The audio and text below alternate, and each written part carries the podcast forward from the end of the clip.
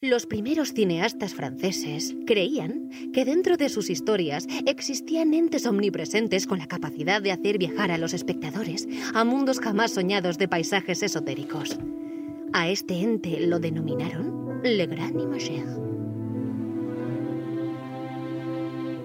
Buenos días, buenas tardes, buenas noches, bienvenidos y bienvenidas a Le Grand Imageur, podcast presentado por Mateo Bibiloni, por mí, Sergio Expósito, y detrás de todo esto, la maquinaria, Juan Dalmau.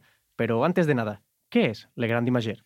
Bueno, pues Le Grand Imager eh, surge como un proyecto ya hace unos años de, pues eso, dos chavales, eh, tanto Sergio como yo, que nos pasamos horas hablando, ya sea en, persona o en videollamada, sobre cine, literatura, música, sobre la vida en general, y dijimos, al final de todas esas eh, charlas siempre había una, conclusión. Podríamos haber grabado esto, ¿no? Y con esa ese, ansia de profesionalizar nuestras charlas, eh, hemos llegado a Legrand y Mayer, que es el proyecto en el que nos encontramos.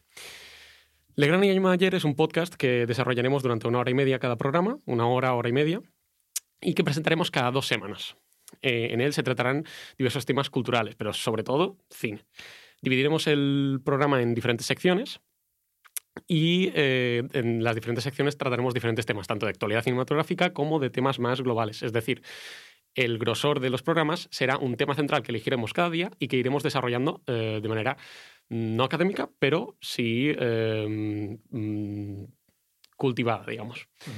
Em, además, traeremos una nueva voz, digamos, cada programa intentaremos acercar una voz, otra manera de ver el cine, eh, que será un tercer invitado, aparte de Sergio y de mí, eh, que aporte no solo em, su visión, sino su visión del cine, sino algo más profesional sobre el tema al que estemos tratando. Evidentemente, alguien que esté especializado. especializado dentro del, del tema. Exactamente.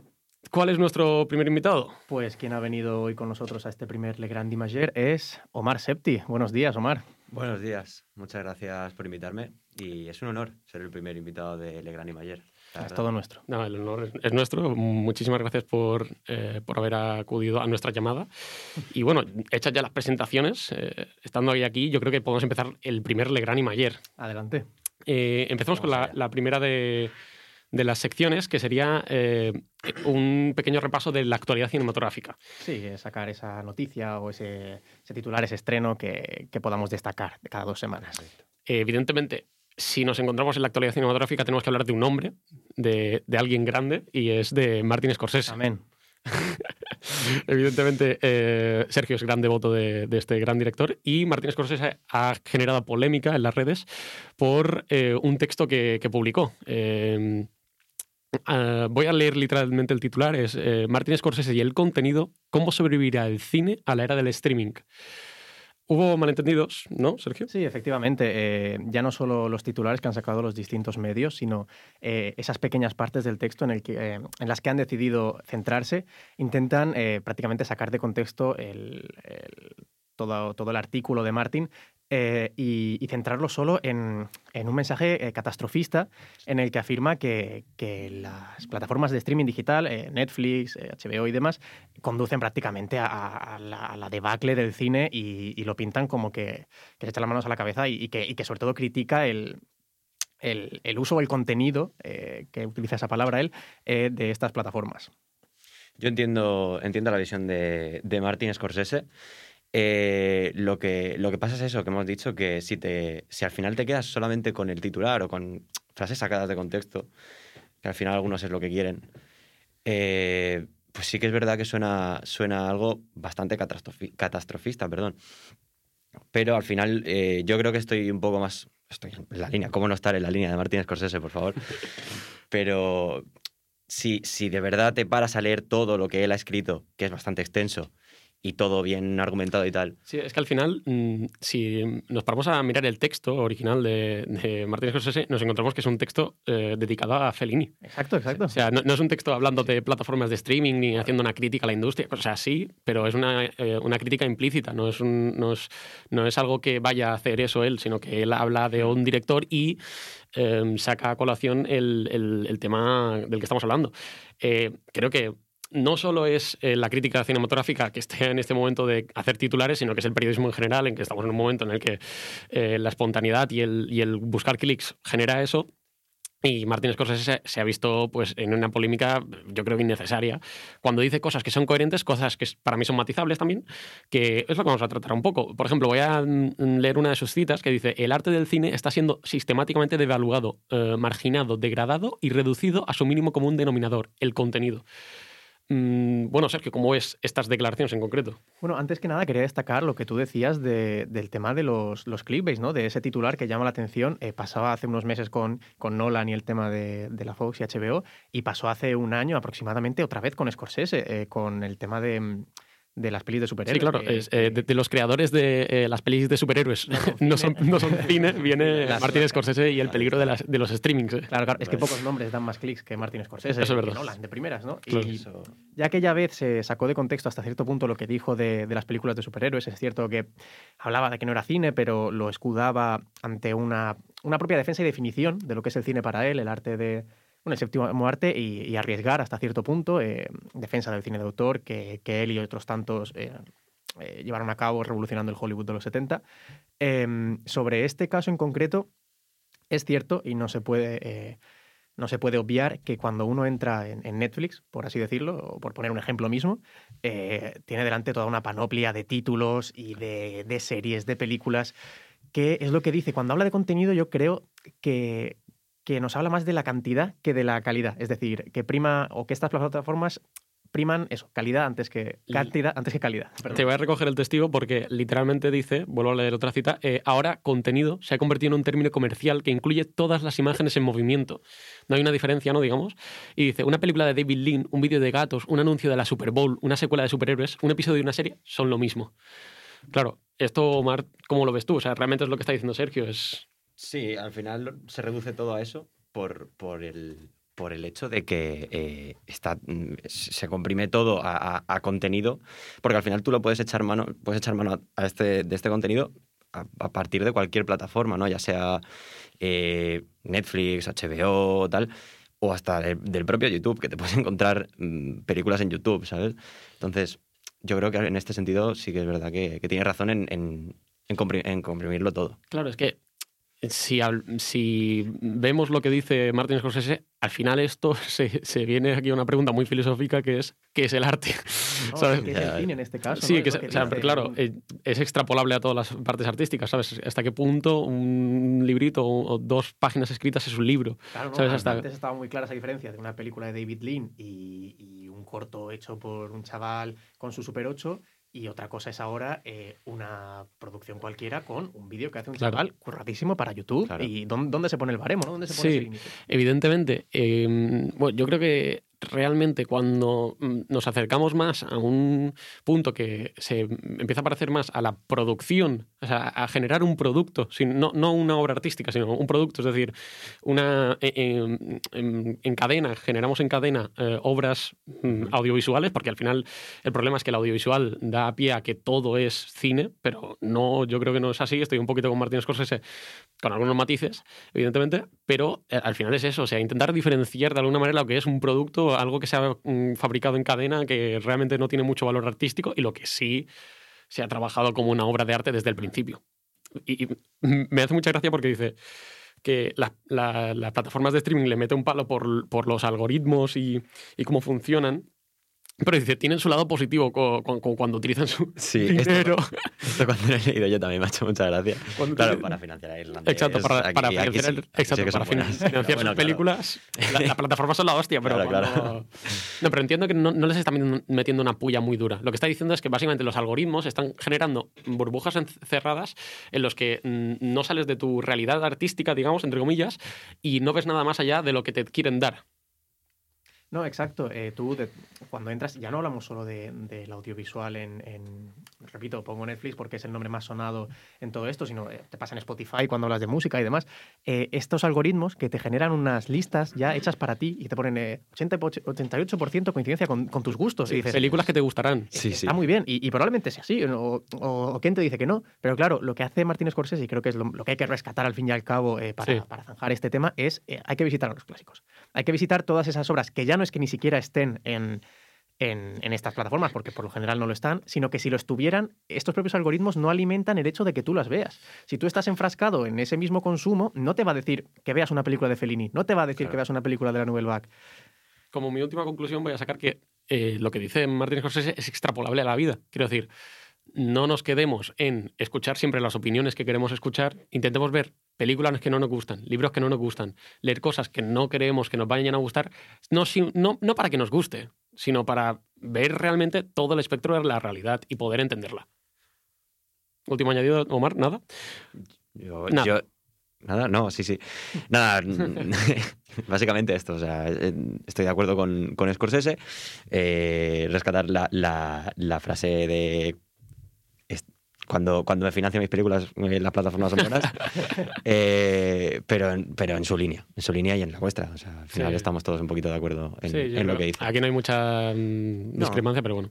Pasemos... Hay que evitar el elitismo, lo único. Sí, que, no, que no parezca un mensaje Exacto. elitista fácil Exacto. de lo que es arte y lo que no. Pero, claro, eh, eso... es que ese es el problema de los, de los clics, ¿no? Que buscamos, ahora parece que Martín Scorsese es elitista o no sé qué. No, realmente no, es poner barreras a las cosas. Creo que iba a quedar claro el tema del elitismo.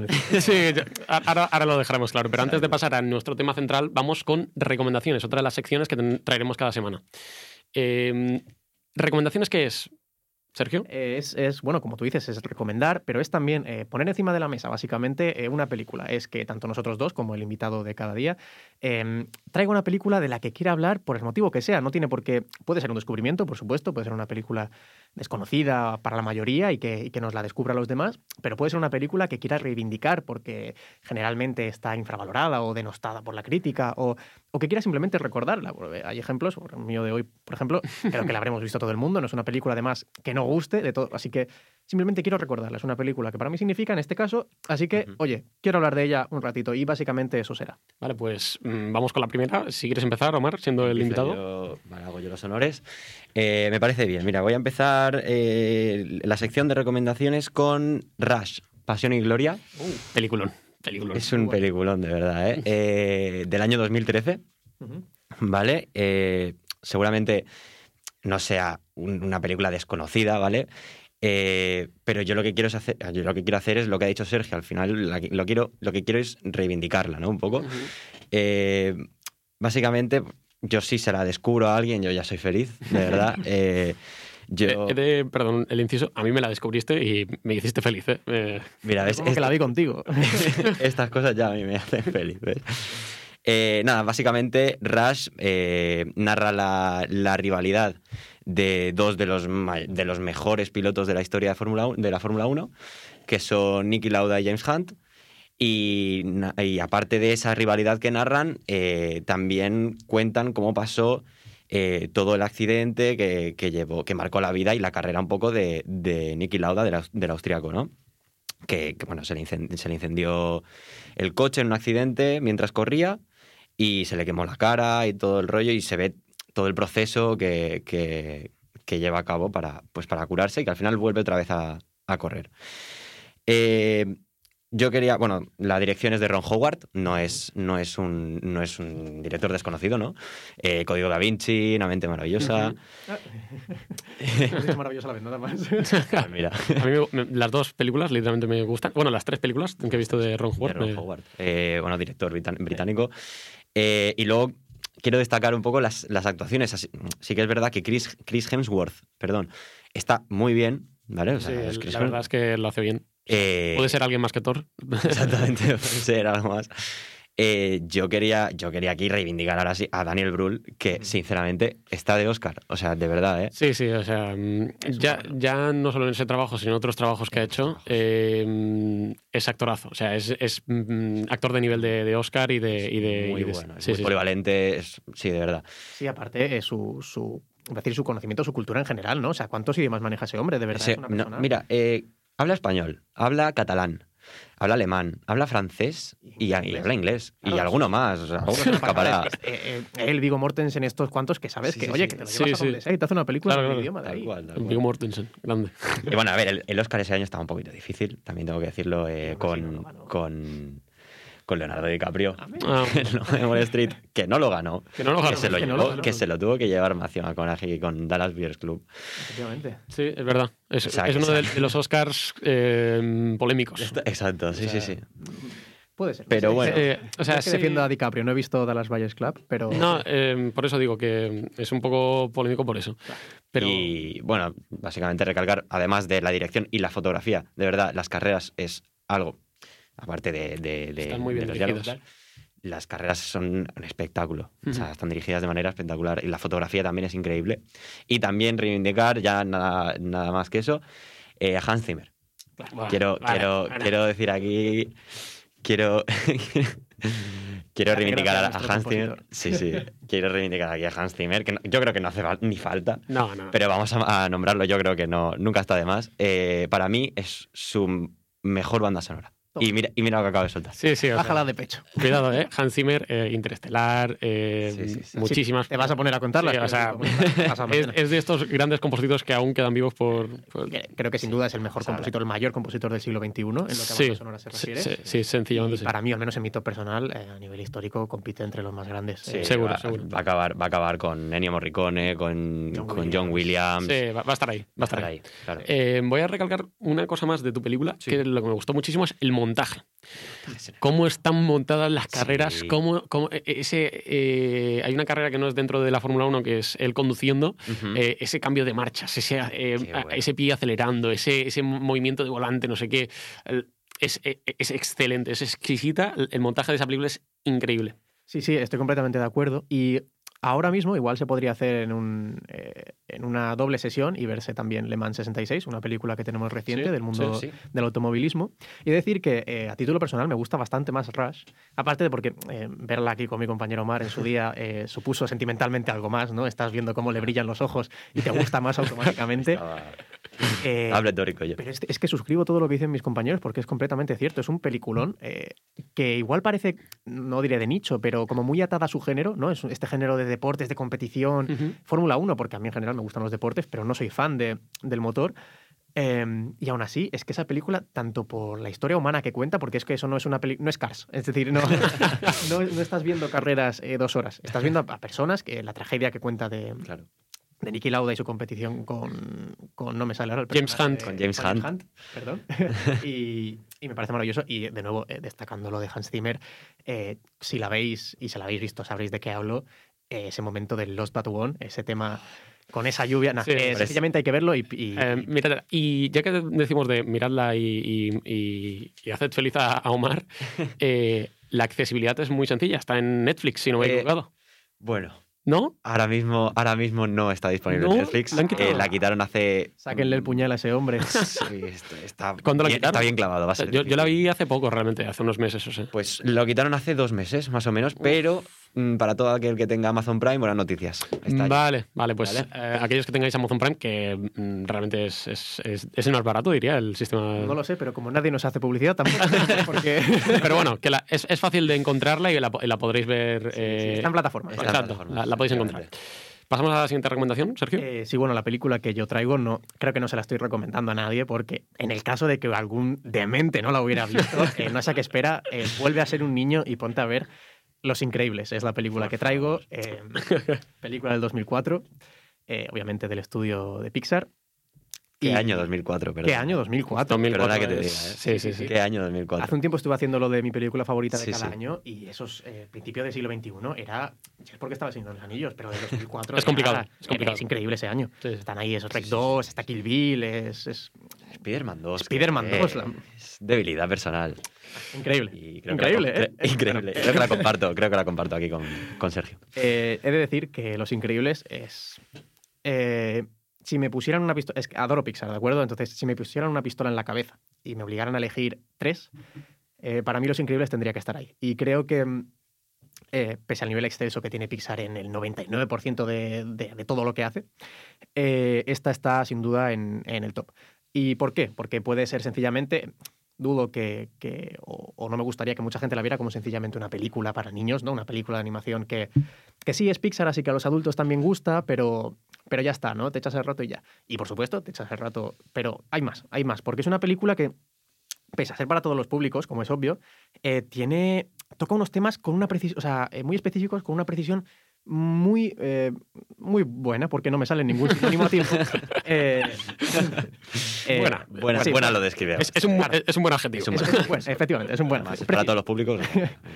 Eh, vemos cómo eso, cómo eh, el ritmo está muy bien llevado. Los personajes, es verdad que son, eh, son estereotipos muchas veces, pero eh, me parecen maravillosos. Es decir, eh, esa manera de, se puede estereotipar mal y se puede estereotipar bien. Y se me ocurren muchísimos ejemplos. El, el que se me viene siempre a la cabeza, con además sobre actuaciones, es Regreso al Futuro, por temas Sí. que podríamos tratar durante otra hora y media. Eh, pero bueno, Futuro programa, futuro programa. eh, Los Increíbles eh, nos cuenta la historia, eh, aparte de la que todos conocemos, si nos ponemos a analizarla, eh, es un viejo héroe que cae en depresión por su triste vida en comparación con sus días de gloria. Es decir, no es capaz de asumir que, que el rol que cumplía anteriormente ya no lo ha de seguir ocupando. Empieza con esa historia como Watchmen de, de superhéroes prohibidos, Sí, de un mundo en el que... el crepúsculo de los superhéroes, ¿no? Efectivamente, es- un mundo en el que eh, la gente ha estado viendo como seres eh, superhumanos le salvaban la vida y, y- y aún así vivían eh, vidas de a pie cuando estaban con su segunda identidad y por circunstancias se prohíben. De ese modo, eh, Mr. Increíble, que es el protagonista, se enfrenta a su yo pasado, eh, un héroe exitoso, por decir el más famoso de todos, el, el- Superman, entre comillas, de, de esa diégesis, pero es que también se enfrenta eh, en esta película a su cambio de rol como padre, que me parece muy interesante por eso. eh, es un matrimonio en el que vive que se viene abajo completamente alimentado por la sospecha y la infidelidad cuando él quiere volver a, a ser superhéroe y entra en esa empresa extraña con que, que en realidad está eh, no, no estoy haciendo spoiler a nadie por favor. Sí, pero cuando eh, se, se abre toda esa trama con, con la, la mujer del pelo blanco, que no recuerdo y me está doliendo por no acordarme, eh, liderada por Síndrome, el malvado, se desata ahí una cantidad de celos que vemos todo el tiempo en, en- en- en Helen, en su mujer, como esa escena en la que está pasando el aspirador y ve un pelo en, en el sí, traje. Sí, sí, sí. sí. Eso eh, está en una peli de niños y los niños pueden entenderlo hasta cierto punto, pero son cosas. Son matices, ¿no? Son momentos en los que te. Es algo que tiene Pixar siempre. Sí. que, es Exactamente, decir, eso iba a decir. Al final, eh, yo he visto muchas críticas a Soul, por ejemplo, que es la última película de Pixar. Por eso mismo, porque eh, es que es una película para niños, es que mm, no lo van a entender. tal. Al final, Pixar lleva haciendo películas así siempre, toda la vida, claro. toda la vida. Entonces, Eh, es, es eso, es con Pixar siempre da, eh, evidentemente simplifica temas súper complejos para que niños puedan acercarse a, a- a temas que yo creo que es la, cómo se deben hacer las películas. No se deben hacer películas de mm, no te transmito nada, chaval. sí, sí. Claro, ¿no? Eh, es decir, siendo yo también eh, adoro Disney, eh, Disney a secas, ¿no? El- el- Sí. las películas del Disney clásico, es verdad que Pixar eh, trata a los niños como niños, pero no les dice eh, cómo tienen que ser. No les está. No les está eh, Ni, ni les echan cara en plan, "E- eres niño, pero no eres tonto, ¿sabes? O sea, es- efectivamente, y no, no es una moraleja eh, sencilla. Está la moraleja, por supuesto, y el niño la va a entender. Y el niño ve Toy Story y se lo pasa genial con los juguetes, pero el, el dilema que siente. Ya te hablo de la primera película de Pixar. eh, el, el- el- el dilema de, de lo que es estar vivo no está. Y un niño no lo va a entender como en Soul, pero está ahí. Pero y, está, y exacto. cualquiera puede. Y bueno, eh, vuelvo rápido a, a Los Increíbles, vuelvo a la vía de servicio. eh, tiene recursos cinematográficos estupendos. Empieza con un reportaje en cuatro tercios televisivo, entrevistando Sí, a los distintos verdad. superhéroes, que es maravilloso. Eh, la música me parece espectacular. Em, eh, los superhéroes, aparte de, de- se plantea hasta qué punto tienen que actuar no, y también eh, tienen muchos errores, los, se humanizan. Cuando decía que son estereotipos, no quiere decir que sean planos bajo ningún concepto. Son personas que, que- que se equivocan, que cometen errores y demás. Y, y bueno, Elastigirl, el personaje que luego en la segunda se llevaría más. eh, sería el- sí, es que la segunda reciente. la protagonista, ¿no? Y, Sí, sí. y en esta primera ya da ya esos primeros pasos eh, abanderando él el poder, el empoderamiento de eh, la superheroína en este caso. Claro, claro, sí. Y bueno, eso, destacar una cantidad de planos increíbles eh, y, y que es que sencillamente, ¿qué te voy a decir? Estoy hablando de una de las películas de mi vida. Eh, para mí significa tanto que, que es que eso, quería hablar de ella hoy. Eh, me parece totalmente correcto. Yo me voy a ir más al presente, muy al presente. Eh, es verdad que estaba bastante indeciso para seleccionar la película que quería traer hoy a, a exponer, ¿no? a, a decir por qué deberíais verla, ¿no? digamos. Tendrás, Eh, y, tendrás oportunidades. y he traído posiblemente el, la última película que me ha marcado. La última película que podría meter entre las 10 mejores de, de mis 10 favoritas, mm, quería decir. Y es eh, Mank. Oh. Mank eh, de David Fincher, la última película de David Fincher, 2020, eh, es para mí una maldita delicia, es algo que recomendaría mil millones de veces. O sea, podría hacer el programa solo hablando de Mank, pero eh, básicamente voy a definiros un poquito de qué va Mank. Mank es una película que va sobre el guionista de eh, Ciudadano Kane, ¿vale? Que es eh, Mankiewicz, ¿vale? Y por de ahí Mank, evidentemente. Eh, director de Ciudadano Kane, Orson Welles, otro de los grandes titanes, de, de los grandes gigantes también de- del cine, ¿no? Eh, ha- hay controversia con, con Ciudadano Kane y es lo que llevó a hacer este guion. ¿Que ¿Quién lo hace? Lo hace Jack Fincher, que es el padre de David Fincher, que eh, es algo que realmente se ve en David Fincher, porque David Fincher para mí, ya voy avanzando, me- lo mejor, el mejor narrador en activo posiblemente, junto con Martin Scorsese, que ya es de las generaciones pasadas, pero de los grandes. Estoy de acuerdo contigo, para mí es el mejor narrador vivo, pero eh, para situar un poco a la gente que pueda desconocer la polémica de Ciudadano Kane, eh, si no voy mal, eh, fue por su, su único premio en, en los Oscars, ¿no? Eh, es Exacto. eh, bueno, mm, sale en la película que el único premio que se lleva a Ciudadano Kane, considerada por muchos la mejor película de la historia, recuerdo, Ciudadano Kane, también no la recomiendo ya que estamos. Eh, el único que se lleva es el, el de mejor el de mejor guion.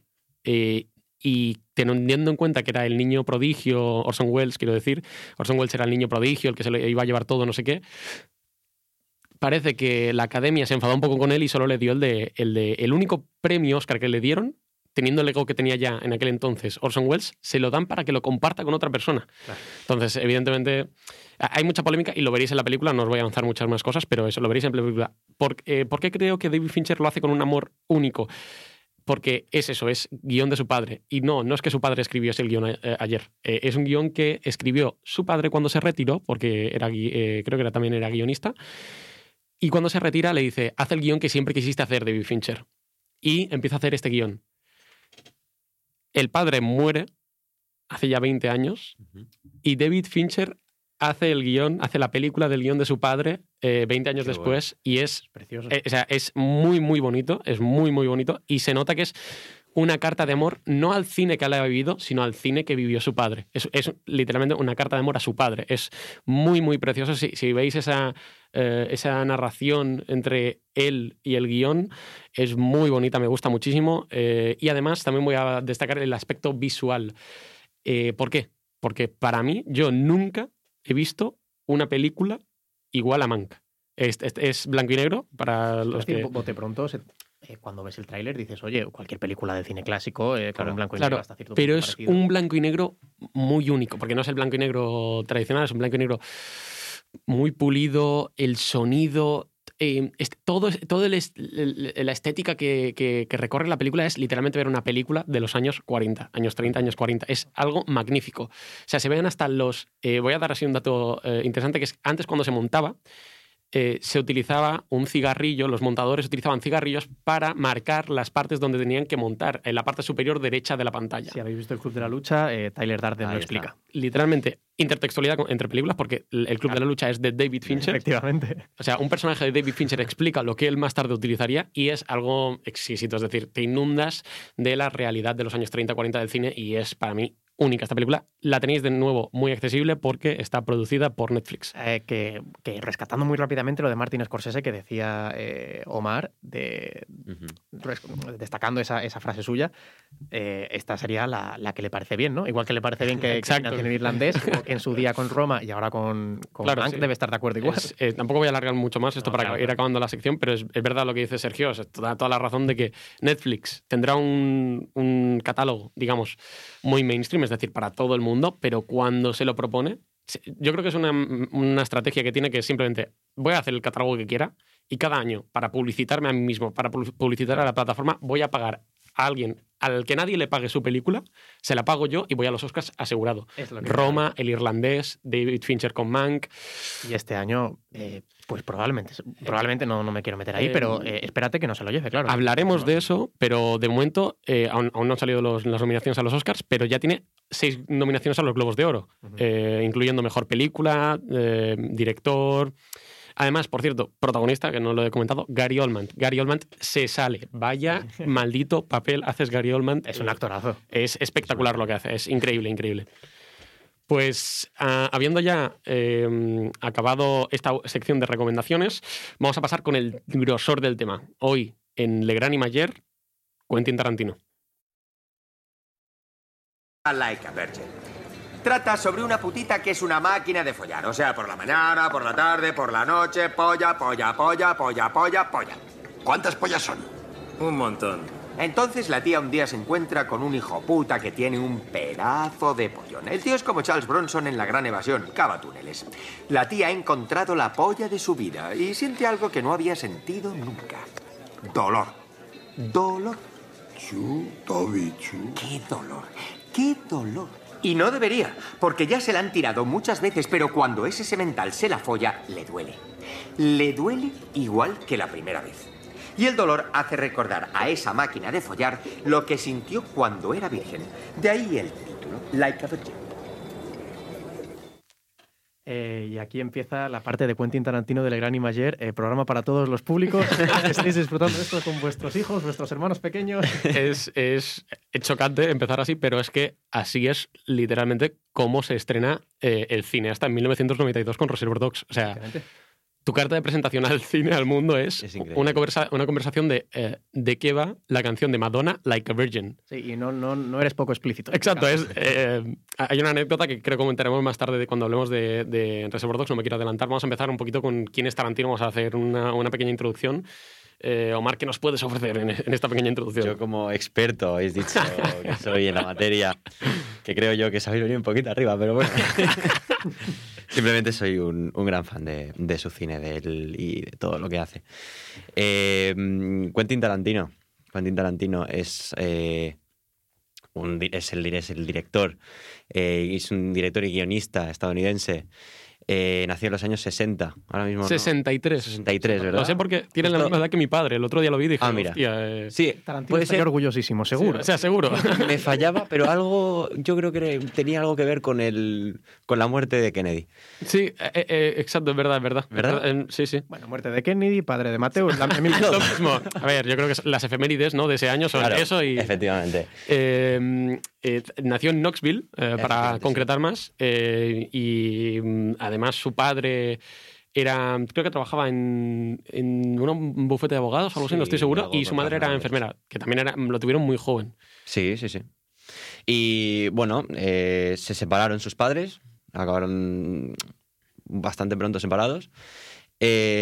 Tarantino al final lo que hizo, bueno, en su, ed- en su adolescencia, eh, buscar trabajos a, a diestro y Sí, siniestro. Claro, Eh, porque deja y- el, el- deja el colegio en noveno grado, si no voy Sí. mal, ¿no? Exacto. Eh, Tarantino, eh, siendo, mm, lo hablaremos, pero es posiblemente un- un- lo- el- uno de los cineastas más inteligentes que ha- hay, porque literalmente su coeficiente intelectual creo que es de 160 o algo así, es una, una puta bestialidad. Tiene memoria fotográfica, o sea, algo que veremos después que él lo utiliza. Eh, Tarantino, mm, la escuela no está hecha para él. No, ni la escuela ni las escuelas de cine que Eh, que tampoco pisa una Exacto. en toda su vida. Eh, él, evidentemente, ante, eh, no le sentaría bien a su madre que dejase la escuela, pero le dice, puedes dejarla si te pones a trabajar. Efectivamente. ¿Y qué hace Tarantino? Tarantino dice, vale, voy a ponerme a trabajar, quiero trabajar de cine, porque le- él llamaba al cine. Claro. ¿Y qué hizo el señor que ha hecho ese maravilloso diálogo sobre eh, los miembros viriles y Madonna? Pues Eh, nada más y nada menos que encontrar trabajo en un cine porno. Exacto. Eh, En un cine porno donde miente sobre su edad. Porque dice tener 18 y tenía 16 años. Claro. Eh, creo que se llamaba, ahora te voy a decir el nombre, creo que se llama Pussycat, el, el cine donde, donde, donde eh, empezaría ahí su trabajo, evidentemente le pillarían y, tendría, y sería despedido, y pasaría a un trabajo que ya conocemos más, la historia, que es la de un videoclub. En el que se ha hecho bastante famoso el videoclub. O sea, es, es un, es un lugar de culto Sí, sí. ya en, en la ciudad. Y, y nada, allí fue donde empezó él a, a sacar él todas sus ideas para sus películas, porque era, él, era, él era muy joven todavía, no había hecho ningún guion ni nada. Entonces, eh, a raíz de, de esas ideas que él iba sacando de, su, de esas películas, de todos los de, de todas las películas que él sacaba del videoclub, eh, para poder vivir y para poder pagarse su alquiler y sus cosas, eh, terminó haciendo dos, terminó vendiendo dos guiones que Sí. fueron los guiones de Natural Born Killers, Killer y True Romance. pero antes fue True Romance. Sí, eh, que- es muy interesante esa, esa etapa que tuvo en el videoclub, porque es cuando empieza a literalmente eh, comerse las películas, o sea, la- las, está diger- o sea, se las están comiendo una tras otra. O sea, es, es una de las grandes facetas de Tarantino. Eh, de hecho, yo el título que le pongo a Tarantino es el, el- el cine- el cineasta cinéfilo, porque es posiblemente de los cineastas que existen que más cine ha visto. Ah, tú buscas la palabra cinéfago en el, en el- cinéfago, cinéfago, de comerse las O películas. sea, sí, sí. Eh, si la buscas en el diccionario te sale una foto suya al lado directamente. Tal cual. O sea, va- decimos eh, que Tarantino consume cine, pero es que no es que consuma cine como lo consume un, cinéfilo normal, sino no. Lo lleva a, a la, Sí. a la enésima potencia. O sea, Se empapa, se Exacto. empapa de, de eso no solo de los lo hace clásicos. suyo. Exacto. y- y ya no hay quien se lo quite. Exacto. Desde los clásicos de eh, hollywoodienses hasta cine asiático, de sí, sí, em, serie- cine- cines de serie. o sea, cines de serie B, Black Exploitation, samuráis, todo, todo, todo, todo, todo lo ve. Exactamente, western, eh, todo todo. el cine. Contaba Nacho Vigalondo una vez que conoció a Quentin Tarantino en una, en una cena y que es desesperante hablar con él. Porque tú te sientas a hablar con el tío y es incapaz de no hablar de cine. O sea, cualquier cosa de la que estén hablando la lleva a las películas. Tiene que ser un- una sensación de... eh, es que, claro, para él el cine es, es su vida entera, ¿no? No, no ve más allá. Sí, Sí, tal cual. o sea, es, es una persona muy inteligente, como hemos dicho, muy, muy inteligente, pero que toda su inteligencia está volcada en el cine. Claro. Lo que decías tú, esa anécdota, que es de, es de Nacho Vigalondo, pero es que cuenta que es de Alex de la Iglesia. Es Ah, el que pues, escena- tiene- tienes todísima la razón. Sí, o sea, Me he quedado con- Alex con- de la Iglesia, que por cierto, 30 monedas, lo tenemos reciente, es director español, fue a hablar y es eso, o sea, que era frustrante de que todo lo que tenía, o sea, él quería saber más sobre Tarantino y lo único que hay en Tarantino, no hay, no hay más, solo hay cine. Gracias, Mateo, por corregirme, porque no queremos malinformar a nuestros oyentes. Pero bueno, sigamos por donde lo estaba llevando eh, Omar, que es eh, los guiones. Dentro de esos videoclubs, con la gente del videoclub incluso, empiezan a generar muchos guiones, muchos guiones, y consigue vender dos de ellos a Hollywood, con los cuales les sacaría 50.000 dólares. True Romance y Born Natural Born Killer, repito. Eh, esos 50.000 dólares, ¿en qué los gastaría? 20.000 dólares eh, aproximadamente se compraría un Chevrolet, que reconoceríamos más adelante. Eh, Hablaremos de él. Hablaremos de él, evidentemente. Y 30.000 dólares sería para eh, producir su primera película, que sería Reservoir Dogs, 1992. Pero, ¿qué pasa? Mm, Si te vas ahora al budget de Reservoir Dogs, no, no, no le costó Nada. 30.000 dólares. No le costó no, 30.000 dólares, evidentemente. No salen las cuentas. Eh, ¿Cómo consiguió más dinero? Mm, Pues os contamos la pequeña historia resumida, ¿no? Eh, Tarantino le pasa el guion al, eh, a Bender, a su, a su... Lawrence Bender, creo que es. Lores Bender. Lawrence Bender, Ajá. es que no me acordaba el nombre, Sí, sí. Que es... que es el productor que, que, que- que pasará a producir todas sus otras películas, pero eh, evidentemente es el que le dará el, el guion, se lo dará a su profesor de actuación. A eso iba. Eh, y ese eh, profesor de actuación se lo dará a su mujer, o sea, es la cadena de la cadena de la cadena, llega a su mujer y su mujer, mm, no sé exactamente cómo, pero debería tener con- eh, contactos, se lo pasa a Harvey Keitel, un, un actor ya consolidado dentro de la industria de Hollywood. Sí, bueno, el, el primer alter ego, el primer... eh, la primera musa hombre de Martin Scorsese. Eso iba a decir. Eh, me gustaría destacar lo que decías de su profesor, porque era su profesor de interpretación, ¿no? Exacto, eh, porque... Es que Quentin Tarantino es un actor frustrado. Es decir, es eh, un pedazo de cineasta a día de hoy. eh, debe ser de, de los más grandes, de los más grandes del mundo, sin duda, pero que también el más- de los más reconocidos eh, actualmente. Pero es que él empezó eh, queriendo ser actor. Eh, él, de hecho, tiene, aparte de sus eh, míticas y, y constantes apariciones en sus propias películas, con, con papeles pequeños, él ha participado más de una vez en, en alguna serie de televisión y demás. Que, oye, muchas veces se le ha recriminado no ser buen actor. No sé si eso es cierto o no, pero está bien enfocado el llevarlo. Bueno, no sé, no, no sé actuar, pero Pero. Hago alguna que otra Ah, peli Sí, alguna, alguna peli buena sí hago, ¿no? Y ahora hablaremos de ellas, porque ese guion consiguió llevar a Harvey Keitel, como os digo, y ¿qué hizo Harvey Keitel? Evidentemente metió presión para que esa película se hiciese, se hiciese a cabo porque le gustó mucho el guion. ¿Qué hizo? Consiguió un presupuesto de un millón y medio de dólares y además ayudó a Tarantino a hacer el, el casting para conseguir grandes, no, no grandes, pero sí eh, importantes mm, Claro. actores. Eso es muy importante. Dices evidentemente, y es normal que lo veamos así, em, ahora hablaremos de, de lo buena que es Reservoir Dogs, pero muchas veces eh, para las estrellas o para sus agentes, el leer un guion no es sencillo. Y, Claro, y hay casos históricos de papeles que se han rechazado por grandes eh, actores que luego al ver la película, el resultado final, se han arrepentido o, o estoy bastante seguro de que se han arrepentido. Sí. En este caso, si no iba mal, el papel del señor Rubio, el de Michael Madsen, eh, se iba a hacer llegar a George Clooney. Eh, y, y él eh, ni le llegó, por supuesto, porque su agente cuando llegó a sus manos dijo, ¿esto qué es? Y a tomar por saco. Claro, y claro. una noche, en una fiesta de Hollywood, eh, Harvey Keitel le dijo a George Clooney, "Mm, qué pena que no hayas podido aparecer, que, no haya, que al final no pudieras estar con nosotros en, en Reservoir Dogs. Y George Clooney dijo, ¿cómo? ¿Qué dices? O sea, ¿qué me estás contando? Porque ni se había enterado. Y claro, luego ves lo que, lo que resultó el bombazo, esa película. Claro, claro. Claro. Y, y, bueno, de hecho, ¿quiénes están dentro de ahí?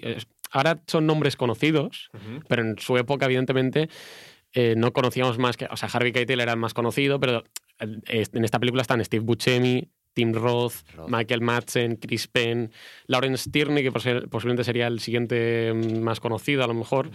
Pero, o sea, es un elenco. Y el propio Quentin Tarantino, que esto lo haremos un poco, que el Quentin Tarantino actúa como señor marrón, si no, recuerdo mal.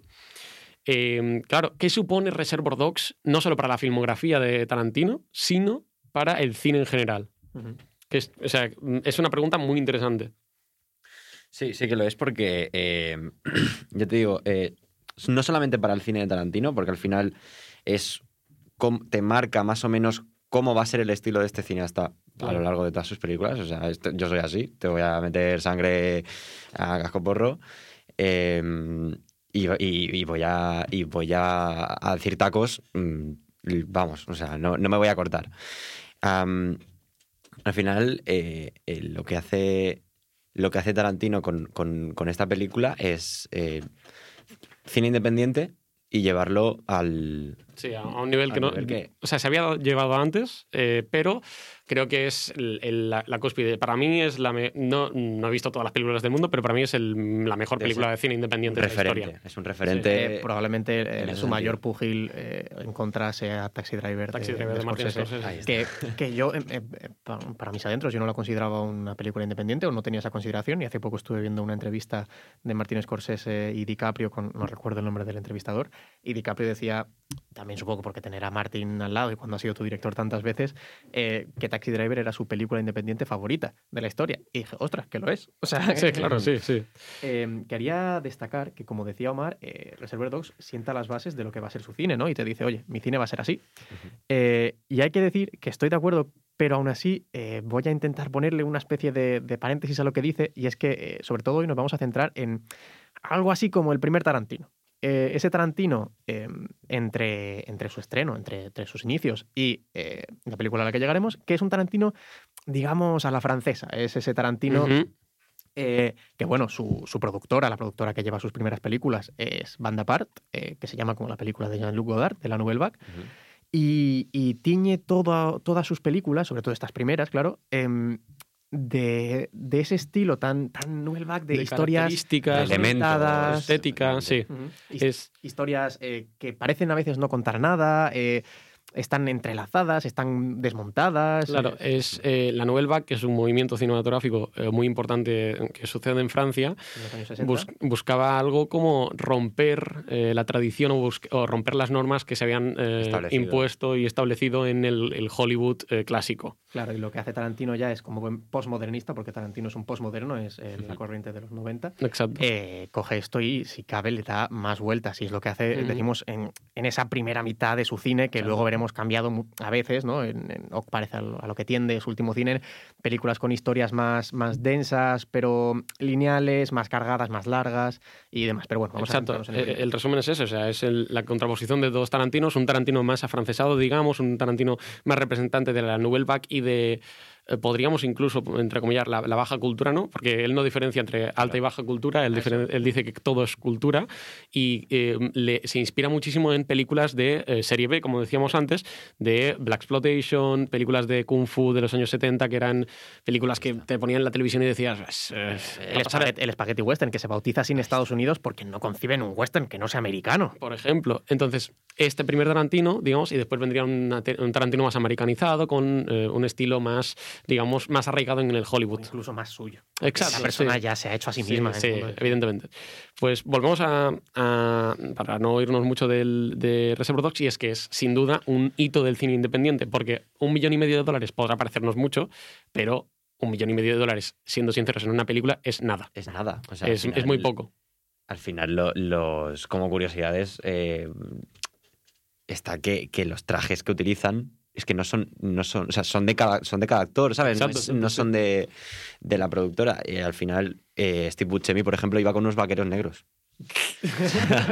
con unos vaqueros negros que eran suyos. Pues, pues, pues sí, o sea, es- Al final es eso, coges un Para- presupuesto e intentas hacer malabares al como final tú dices un millón de dólares, hostia, pues para cada uno de nosotros es, vale, pero para hacer una película, eh, al final cada uno ha tenido que llevar, Ha tenido que llevar su traje, ¿no? Claro, sí, sí, sí. Eh, me recuerda mucho esto a, a- como, o sea, sus inicios y, precisamente por los pantalones. Es algo que, eh, si tuviera que mencionar prácticamente un, un cineasta que, que influye a Tarantino por encima de los demás, o a su cineasta de cabecera, probablemente eh, tanto yo como, eh, espero que estéis de acuerdo, espero no decir una burrada, eh, debería decir Sergio Leone. Creo que es el, el cineasta que más le influye y el que hace que su cine sea así. Y claro, si pensamos en, en el inicio de Sergio Leone, es con. Su primera película es por un puñado de dólares. eh, iba a decir, no es remake porque es un plagio completo Sí. de, de De Yojimbo, de Yojimbo. Akira Kurosawa. Y hablaremos de él. con tan poco presupuesto que, que Clint Eastwood, el protagonista, eh, tenía unos pantalones, que eran los que llevaba, y si se los olvidaba un día, pues no podían rodar, porque ya no habría eh, continuidad en, en el récord. Y, y es que no había más, o sea, no había nada más. Y me parece muy interesante establecer este paralelismo porque ya no es solo el presupuesto, sino que, como hemos dicho, Sergio Leone, probablemente el cineasta más importante para Quentin Tarantino, no olvidemos que su película favorita es El bueno, el feo y el malo.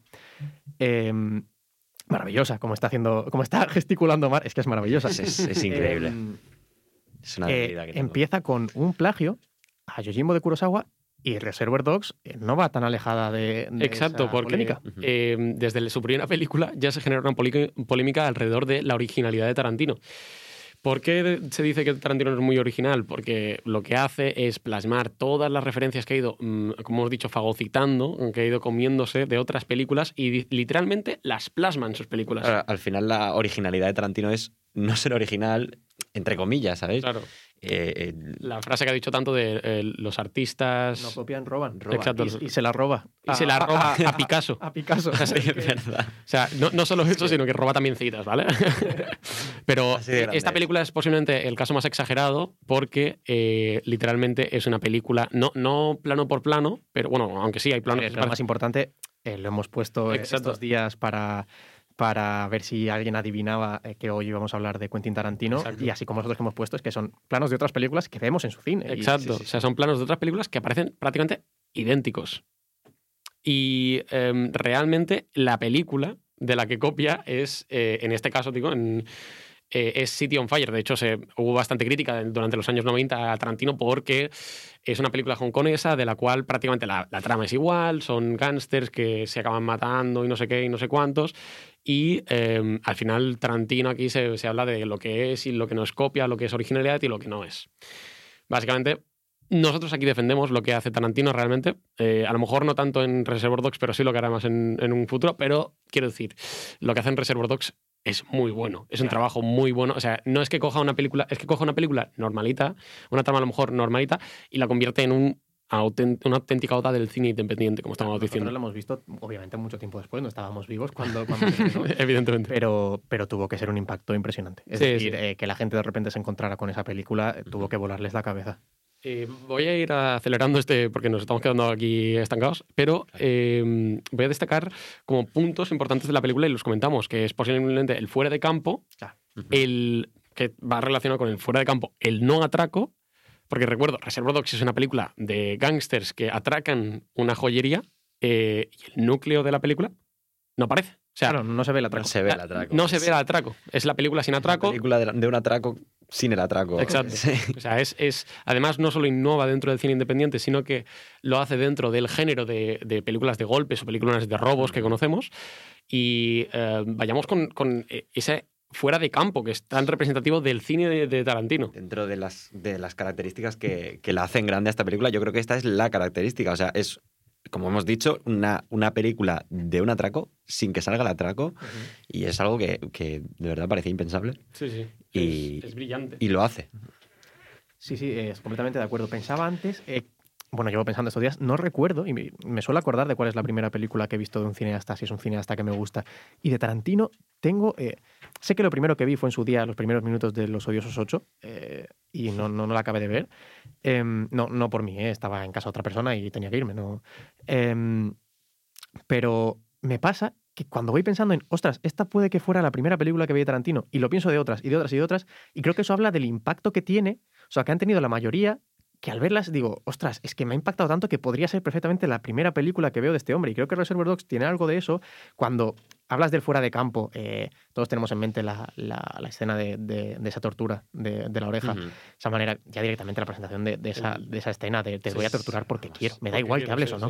El, el- bueno, en esa escena en concreto, esa, como le rebana una oreja literalmente. Sacada de Django, por cierto, otro spaghetti western. Sí, exacto. Eh, lo hace de una manera exquisita como el meganarrador, el, el Legrand y Mayer, Efectivamente. el, el que selecciona las imágenes que vamos a ver, dice, eh, esto es muy duro, no te voy a enseñar cómo le corta la oreja. eh, y la cámara literalmente se aparta del personaje. Es algo, es un, de- un detalle formal muy, muy bien elegido y que describe un poco la sutileza de, de Tarantino. Sí, tiene unos cuantos así. A mí el que más loco me vuelve de la película es ese momento también de la tortura en la que ya pone la radio eh, Michael Madsen con ese programa sobre los éxitos de los 70, porque Tarantino, otra cosa que hace es reivindicar la música pop de, de esas décadas. Está sonando el Stack in the Middle with You y mm, eh, el señor Rubio va por la gasolina al maletero, la cámara la acompaña.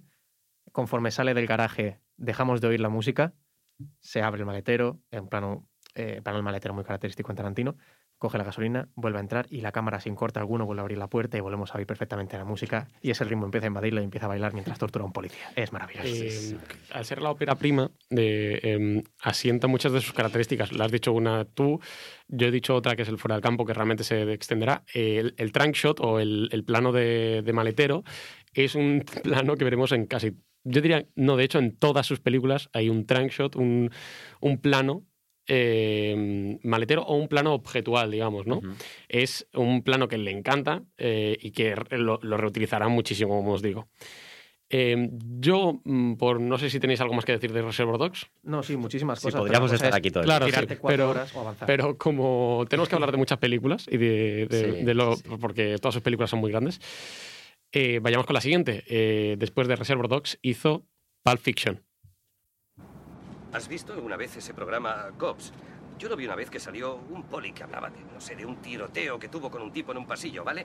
Y él descargó su arma contra ese tipo. Y no ocurrió nada. No le hizo nada, ¿vale? Solo estaban él y ese tío. En fin, ya sabes, es. es raro, pero también pasa. Oye, si te empeñas en no ver, busca al buen pastor, pero mi tiene los ojos bien abiertos. ¿Y eso qué coño significa? Pues que se acabó para mí. A partir de ahora puedes considerarme retirado. Santo cielo. No blasfemes. Hostia puta, He Jules. dicho que no hagas eso. Oye, ¿por qué coño te cabreas tanto? Se lo voy a decir a Marcelus. Hoy, abandono. Eso. Y explícale también el por qué. No te preocupes, lo haré. Sí, y te ha puesto 10 mil dólares a que se mea de risa. Me importa una mierda que lo haga. Marvin, ¿y tú qué opinas de todo esto? Tío, no sabría qué opinar. Oye, tendrás algo que opinar. Dime, ¿tú crees que Dios bajó del cielo y detuvo... Ah, ¿Qué coño ha pasado? ¡Qué mierda! Joder, le, macho! ¿Le he pegado un tiro a Marvin en la cara?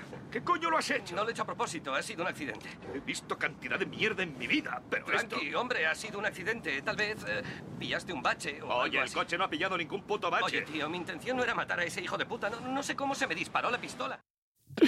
Con- con esta- Estamos, estamos llorando la risa los tres. No, no, no, es, eh, es imposible no reír con esta maldita escena porque eh, Pulp Fiction. Pulp- que- no, no sé qué decir, Pulp Fiction. Después de esto, Consigue que una escena como esta sea graciosa. sí, O sea, de verdad, que, sí, sí, brillante. que Eh, consigue que, un tiro en la cara, que le metan un tiro en la cara a alguien, sea gracioso. Exacto. De hecho, es lo que hablábamos antes. O sea, ya no solo es que eh, sus historias mm, eh, sean banales, digamos, sino que acciones que pueden tener una trascendencia enorme, como puede ser matar a alguien eh, en, su, en, sus, en sus películas, adquieren un aspecto de cotidianidad, un- una estética cotidiana, como cada día le pega un tiro en la cara a como Marvin en esta escena. O sea, algo increíble, sinceramente, cómo está ejecutada. Lo, lo vemos en sus personajes. eh, la conversación que estaban. ah, en este caso sí que hablaban un poco de, de, de lo que estaba pasando en la película, eh, de, de algo más o menos trascendente.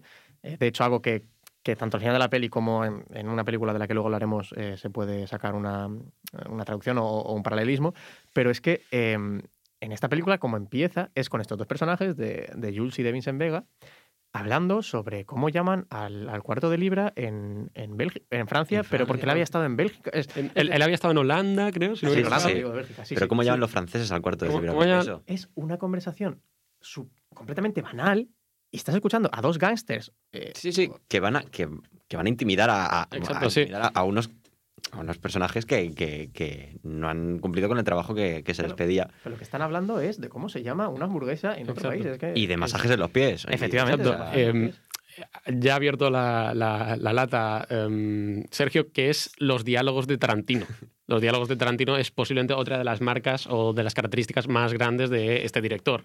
Tarantino tiene un manejo de los diálogos eh, que parece, em, se me parece único, es un, mm, un genial guionista.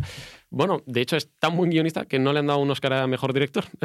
eso solo lo Solo tiene por. Exacto, guion. o sea, es una de las cosas que yo achacaría a la, a la academia, que es que em, no le han dado eh, mejor directora a Tarantino aún y le queda supuestamente una película.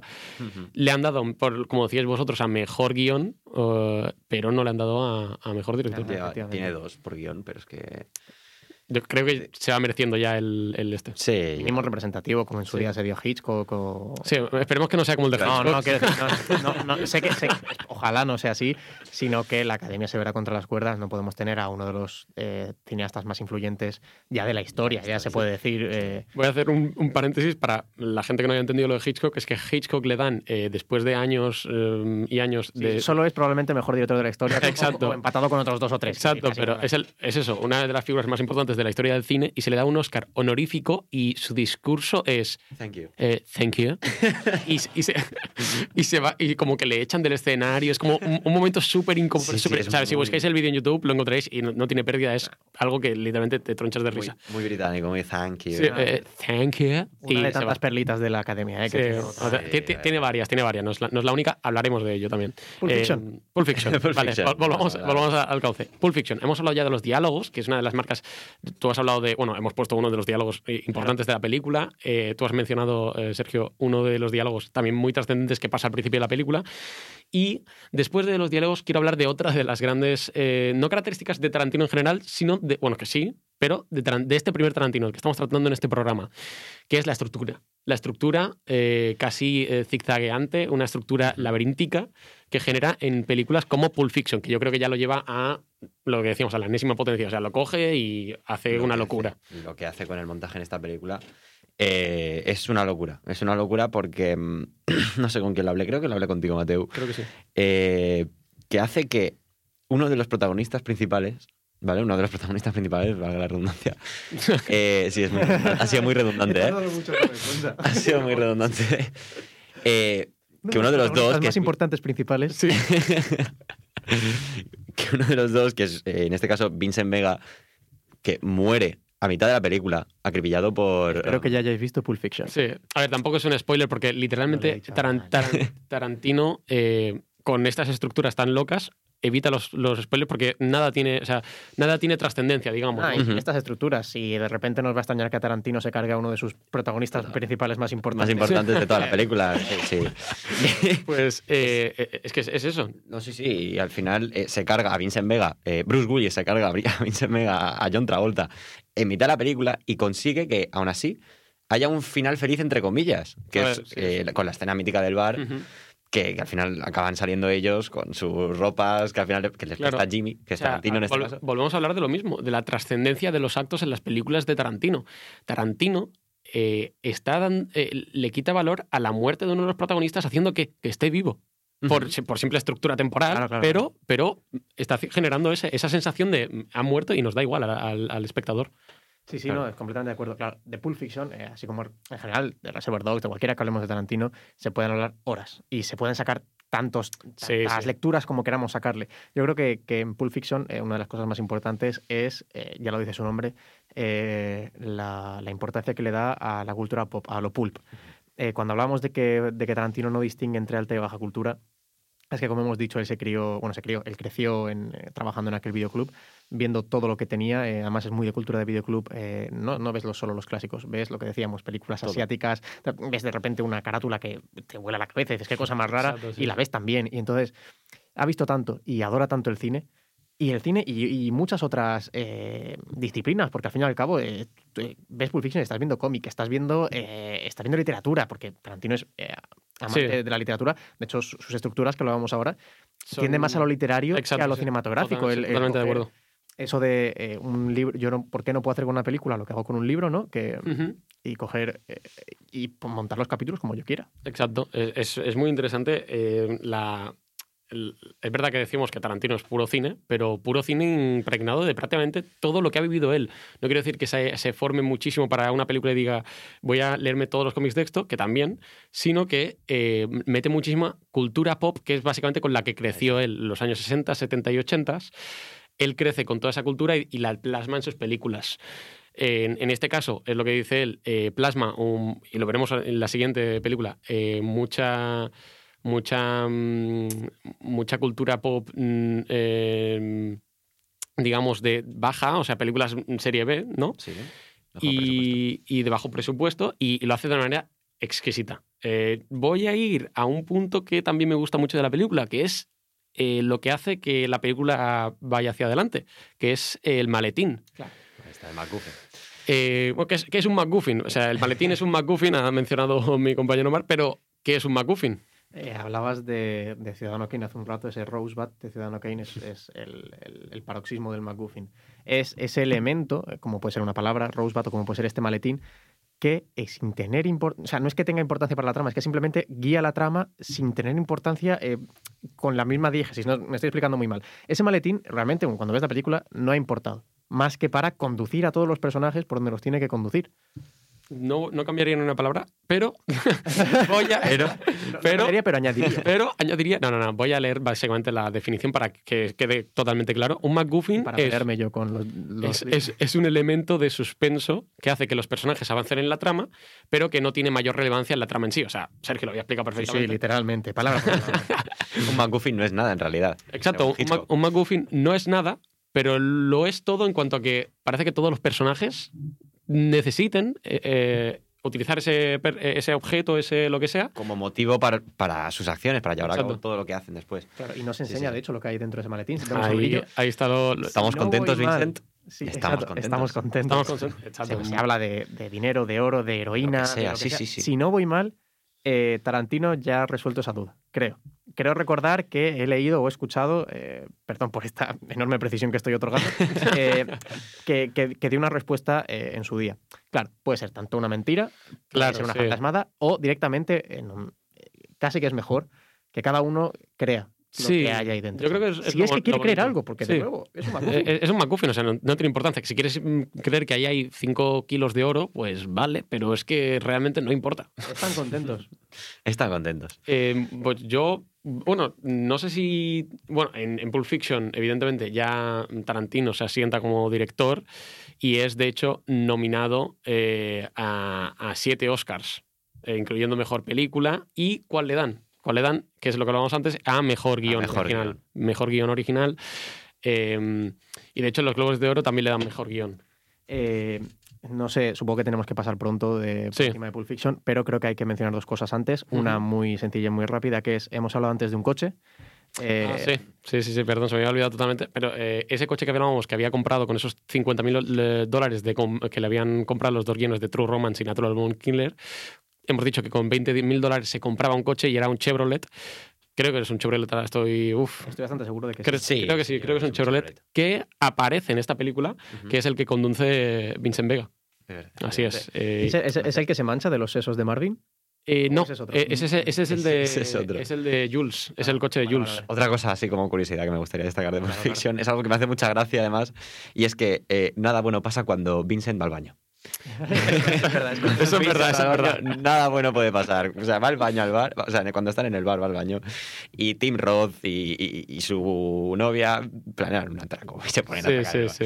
O va al baño y lo matan después. Exacto, exacto. O va al baño y eh, esto no es, no es algo malo para los espectadores, pero claro, Samuel L. Jackson hace ese eh, soliloquio de... Ah, sí, ese. oh, eh, espectacular. Es increíble, ojalá sabérmelo de memoria. y Sí, la verdad. eh, em, cita un, un pasaje de la Biblia, si no Bueno, eh, una parte no es es- real y otra es inventada. es Eso te iba a decir. Exacto, no, sí, es, sí. no es. No es del todo 100% real. verídica. El exacto. camino del hombre recto, si no voy El mal. camino del hombre recto. Sí, sí. Em, sabrás, Sabrás que mi nombre es Yahvé. Eh, y lo otro que creo que, que no podemos pasar eh, sin decir es, es, es hablar de Uma Thurman. Ah, sí. Eh, bueno, de hecho. Ah, sí, claro. Es que una, es una de las protagonistas más principales e importantes. Todo el programa, ¿eh? Eh, vemos cómo se le hace bullying a Omar. Eh, Sí, nada nuevo.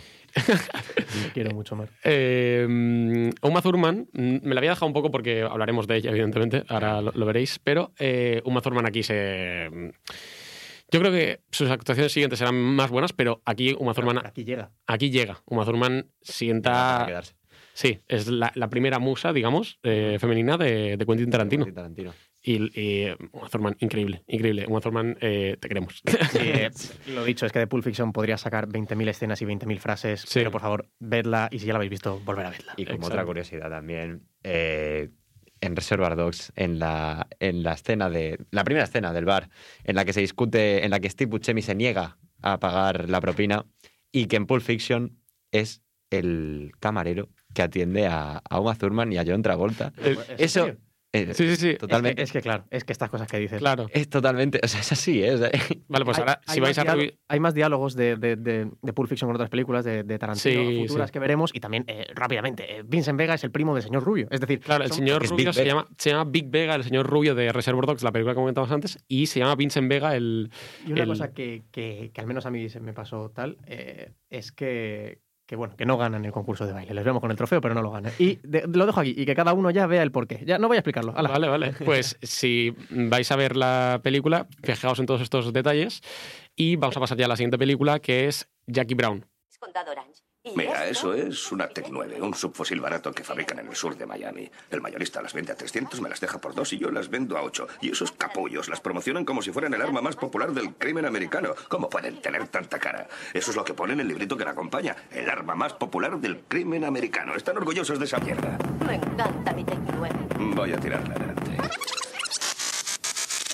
Y han puesto Ah, un gran échale un vistazo a esta. Eso que ves ahí es una Tiger O. Es una hija de puta muy peligrosa. Escucha. Es un arma muy Además, cuestan un pastón. Las hacen en Austria. Pero mis clientes no tienen ni puta idea de esto, así que nadie me las pide. Y esto es uno de los diálogos de eh, Jackie Brown, 1997. Eh, Samuel L. Jackson muy pedante. Samuel L. Jackson hablando de pistolas. eh, eh, increíble. Para mí, eh, posiblemente la película más junto con Death Proof, la película más olvidada de Quentin Tarantino y que sin duda Quentin Tarantino en esta película hace eh, para mí un papel increíble. Me encanta esta película, me encanta muchísimo esta película y es... No, no confundamos, hace un papel increíble. ¿Has dicho Quentin Tarantino? No, no, o sea, que hace un papel con su película. Ya, lo entiendo, lo entiendo, pero como muchas veces hace papeles en sus Sí, películas que, que- Perdón, perdón, ahí he malentendido, pero es verdad que. eh, pero sí, eh, ¿qué es eh, Jackie Brown? Jackie Brown es una oda a la Black Exploitation. Es lo que podríamos considerar. eh, o sea, es verdad que en Pulp Fiction y en Reservoir Dogs incluso ya rinde homenaje a, a la cultura de, de la Black Exploitation, que es un, un subgénero de cine que era películas de negros para negros, eh, que se hacían en Estados Unidos. Y aquí lo hace eh, de manera textual, o sea, lo hace mm, que, que se entienda, que lo vea todo el mundo. Bueno, es que directamente hablamos de su protagonista. Su protagonista es Pam Grier. Pam Grier, que es un Y- icono de la, de la ahí vamos. la- exploitation. de- a la cual ya había mencionado eh, dándole honores en, en Reservoir Dogs. Exacto, en Reservoir Dogs eh, hay una conversación que tienen antes de ir a al- al- al- al- a la planificación del atraco que hablan de Pam Grier. Y Pam Grier, que es la protagonista, es lo que decíamos, un icono de la Black Exploitation. Y aquí eh, otra de las características de Tarantino, que es salvar eh, actores. Actores. Porque ya lo había hecho en. Pulp Fiction con John Travolta, lo hace Eh, aquí con Pam Con Grier Pam Grier y con Robert Foster. y con Robert Foster, porque Que Robert esto- Foster, de hecho, eh, se lleva, eh, ahora lo voy a revisar, pero creo que se lleva un premio por... Ah, no, no, una nominación. Pues se lleva una, una nominación y le da este, esta película le da un papel en Breaking Bad. En Breaking Bad y en Better Call Saul. O sea, no, no- no lo sabía. Vince Gilligan, que es el creador de la serie, le dio, le dio un papel y, y es eso, lo rescató. a Eh, mejor actor de reparto, 1997, nominada al Oscar. Es, eh, bueno, de hecho, eh, hace un papelón para mí, o sea, creo que hace muy, Muy muy, bueno. buen papel. Y ya, ya no solo igual el papel, sino el personaje que tiene, que de entre todos esos del elenco de, Ujú. de- de personalidades que hay en esa película, todos te encantan, pero yo creo que ese tiene un encanto especial, que quizás es uno de los personajes más Sí. inocentes dentro de toda Sí. la filmografía de Tarantino, y Puede hace que casi le, le- Yo al menos, es que la tengo muy reciente, ¿vale? Es la película que, que más verde tengo de, de Tarantino en el sentido de que Ujú. Eh, solo la he visto una vez y fue anoche, es decir, eh, no, no conozco mucho de todas estas cosas que están diciendo interesantísimas, no, no las desconozco. Y, y viéndola a- ayer eh, me di cuenta de que es una película que me gustó muchísimo, es decir, eh, no tiene nada Tarantino que no me guste, eh, pero igual eh, no, vamos, por ponerle algún pero, es la película que menos eh, me ha encantado. Es que no sé cómo decirlo para que no parezca Para que Claro, no claro. suene... Sí, sí. Eh, eh, yo no comparto la opinión con, con- con Sergio. Yo Eh, tampoco. para mí es una película que está totalmente infravalorada dentro del mundo de Así es. Tarantino. Es. una película es. mm, que para mí es de las mejores, incluso. de- o sea, me, me jugaría el pellejo a decir que es de las mejores. Yo no, yo no puedo hacer un top. claro, Yo es que es, no puedo es- top. Tarantino es muy complicado. Si le amas, es complicado hacer un top. pero- Mal, mal. En este programa se categoriza, se hacen todo, se categoriza. Este programa es el que Yo más solo- categoriza del mundo. Yo solo sé, y luego iremos con ello, que Kill Bill está por encima de todo. Vale, vale, vale, vale. Aquí, aquí tenemos un, un aficionado a Kill Bill. Eh, Jackie Brown, eh, para mí, es eso, una oda eh, al cine negro, pero no al cine negro del género negro, sino a la Black Exploitation. Es un cine eh, sencillo, lo que decíamos, esas características de historia catalítica, historia que parece que no cuenta nada, que, y, y lo hace de una manera muy sencilla, muy interesante. Y literalmente la película dura dos horas y media, pero para mí, perfecta. O sea, sin más. Vuelvo a jugar con las estructuras un poquito menos. eh, el- al, hacia el final de la película divide el final en, en tres y hace me parece eso. Eso es, eso es muy bueno. Es- Pero es un Tarantino más lineal. Sí, es un Tarantino más lineal, pero eh, sin duda, si yo diría que Reservoir Dogs es la película que, eh, más tarantiniana, tarantiniana, ni a Para mí aún no hemos llegado a eso. eh, después viene Pulp Fiction, que es posiblemente la película que más representa a Tarantino, o sea, todo el mundo le conoce por Pulp Fiction, y ahora viene la película que yo creo que representa mejor esta etapa. Esta primera etapa de Tarantino es, para mí, Jackie Brown. Eh, voy a poner aquí un dato interesante, que es que cuando él era joven, su madre le castigó porque Tarantino robó un libro.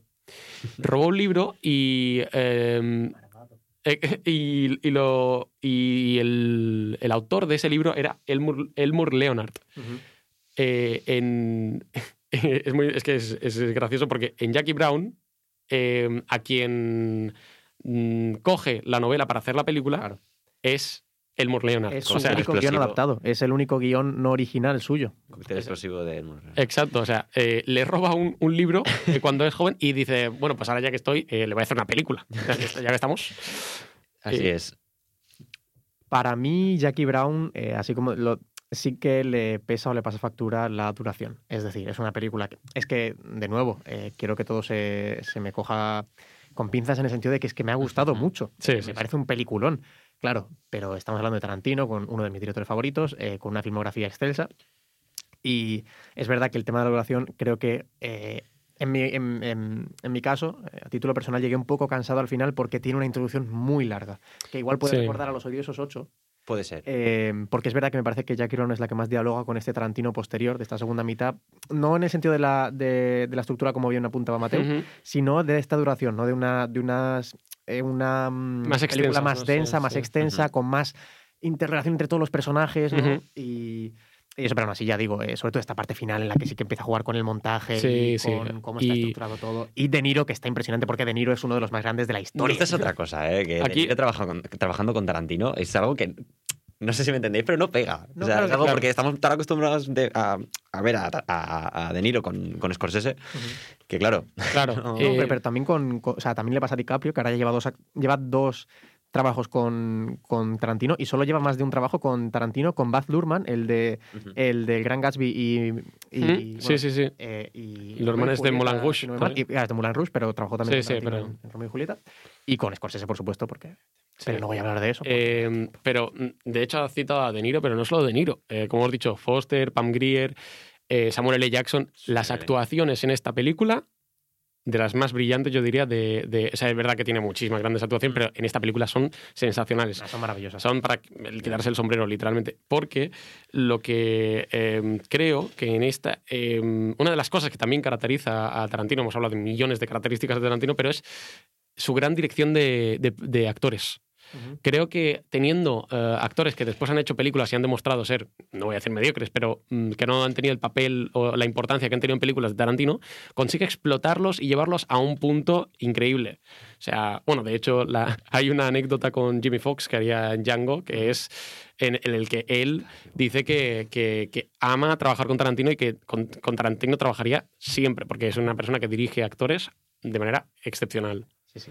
Eh, Y aparte es que los dirige increíble, pero es que ha escrito para ellos unos personajes increíbles porque como es, eh, en verdad que en este caso es, es- es un guion adaptado, pero como escribe los personajes Tarantino hace que eh, un, como decíamos, un John Travolta que viene de la nada o de, o de hacer películas que mejor olvidar muchas veces y que luego después ha vuelto a hacer películas en las que prácticamente ha vuelto a tirar por tierra su carrera, eh, hace que tanto por su dirección sobre su actuación, por supuesto, como el personaje que crea para él, Sí, sí. eh, pase a la historia. O sea, eh, de hecho, como un meme incluso. O sea, es Sí. realmente lo más icónico que de, la, de la cultura eh, tarantiniana.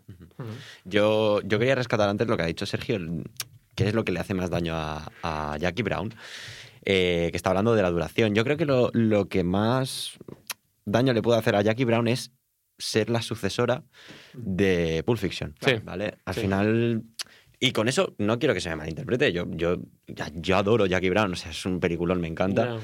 Pero claro, al final mm, la gente, Mm. la gente mm, te conoce o, o has sido. Ya estás, en, eh, ya, ya estás en el panorama internacional del cine por, por Pulp Fiction, Sí, sí. es lo que te ha lanzado al, al estrellato.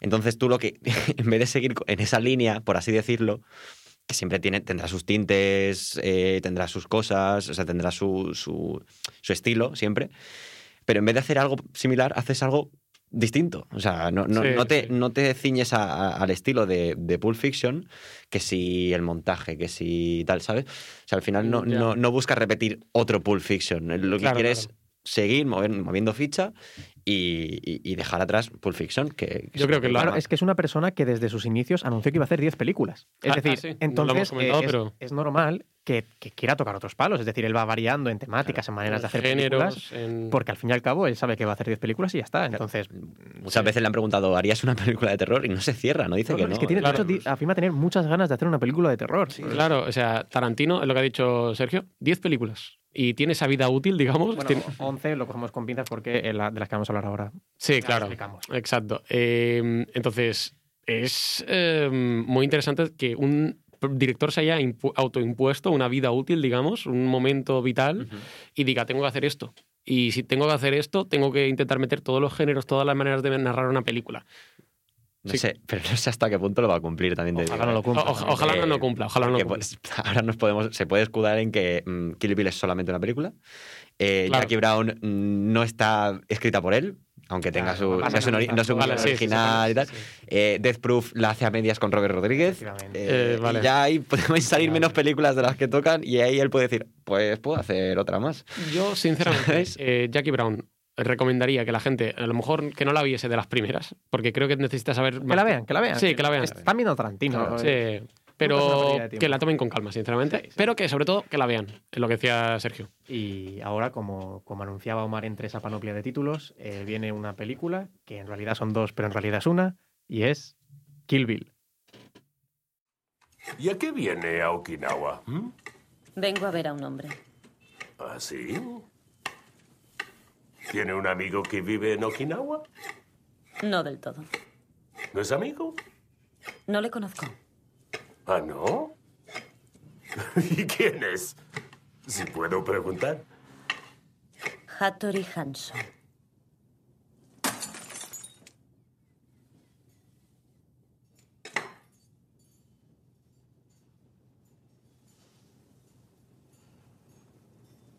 服部半蔵に一体何の用ですか日本刀が必要で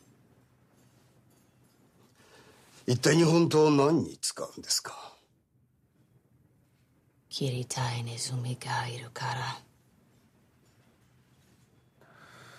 Deben de ser enormes ratas para precisar el acero de Hanzo. Enormes.